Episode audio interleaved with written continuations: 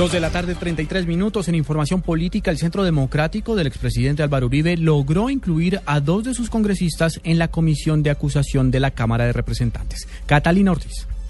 Llama la atención que en la comisión de acusación donde cursan varios procesos contra el expresidente Álvaro Uribe estarán dos representantes del Centro Democrático, Federico Hoyos y Eduardo Rodríguez. Este último le hizo un llamado al senador Iván Cepeda, cuya proposición de debate de control político contra Uribe no fue aprobada. Yo creo que lo que no podemos hacer en el Congreso es generar shows mediáticos que le hacen daño. Yo sí le hago un llamado al, senador Iván Cepeda y es perdone, tenga paz en su corazón. Si usted está hablando de paz, por favor, solucione lo que hay primero El Polo Democrático no obtuvo un puesto en esa comisión, aunque la representante Angélica Lozano de la Alianza Verde hará de vocera de su partido y del Polo en este caso. Catalina Ortiz, Blue Radio.